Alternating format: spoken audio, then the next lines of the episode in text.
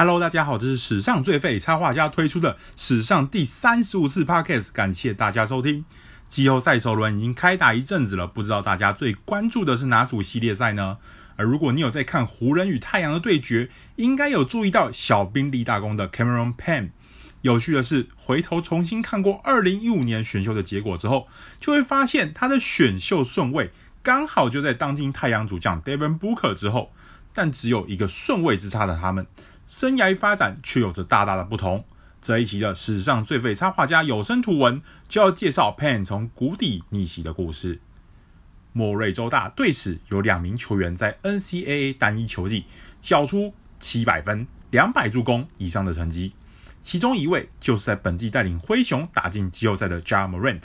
另一位就是本次 Parkett 的主角，也就是今天挺身而出在迎战湖人的比赛中攻下十九分、七助攻的。Cameron Pan 选秀时的 Pan 虽然没有跟学弟一样顶着榜眼光环来到球队，但好歹也是在第十四顺位的乐透区。只是来到雷霆的那段时间，他除了跳舞和跟 Russell Westbrook 击掌之外，几乎没什么令人印象深刻的镜头。在 Pan 的新秀球季，有一名助理教练看到 w e s t b o o k 在球队表定的训练时间开始前就已经先练得满身大汗后，便反问 Pan 有多想要上场，并叮咛他：如果你想要上场，就先要在体育馆比他更努力，这是想要成为球队一员的唯一方式。遗憾的是，当时的他有听到，却没有做到。不久后，他就被送到公牛，而当时的公牛在看过 Pan 在训练时的表现之后，觉得他雷到一个爆炸。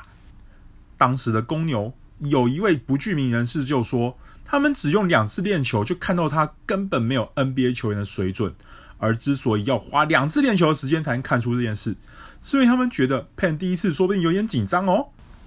最终，Pan 即使在二零一八年十月底缴出下半场投进七颗三分球的表现，追平了直到隔年才被 Zach LaVine 用九球打破的队史半场三分球纪录，也难以挽回他遭到释出的结局了。Pen 接下来只在骑士打了零星的九场比赛后，隔年球季便陷入没球可打的僵局。也因此曾短暂来到了 CBA 过水，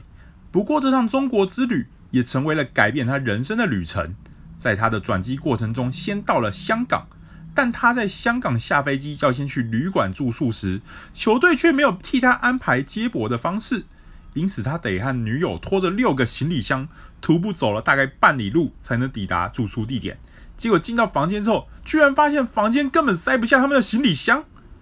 在惊觉 NBA 实在太幸福后，Pan 便决定为了寻回他的幸福而战。只在 CBA 打了两场比赛，他就打电话跟经纪人说：“哎、我要回去打发展联盟了啦！”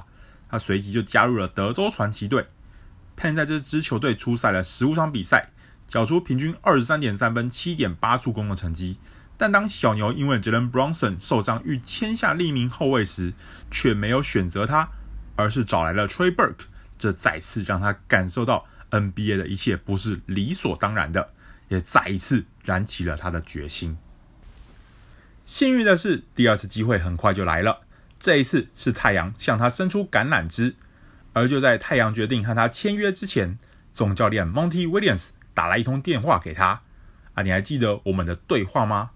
没错哦，当时告诉他要练得比 Westbrook 还勤奋的助理教练就是 Williams。这一次，Payne 回应他：“我已经准备好了。”复赛的八场比赛，他缴出平均十点九分、三点九篮板、三点零助攻，三分球命中率高达百分之五十一点七的成绩。现在，当 Chris Paul 因受伤而发挥受限时，他又再一次证明自己可以帮助球队。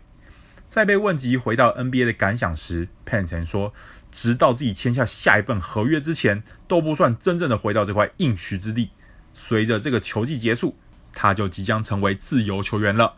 而在缴出这些精彩表现后，相信他的下一份合约应该能让他再一次体验到能在 NBA 打球是有多幸福的事。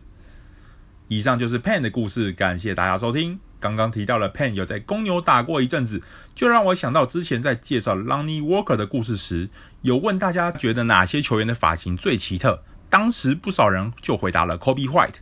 有趣的是，Pen 在公牛时有一阵子发型就跟 White 很像。可惜，White 被公牛选上时，已经是 Pen 离开公牛队之后的事了。如果喜欢这次的故事，也想收看与收听更多运动相关图文，欢迎从 Facebook 与 Instagram 上追踪史上最废插画家。再次感谢大家，我们下次再见，Goodbye。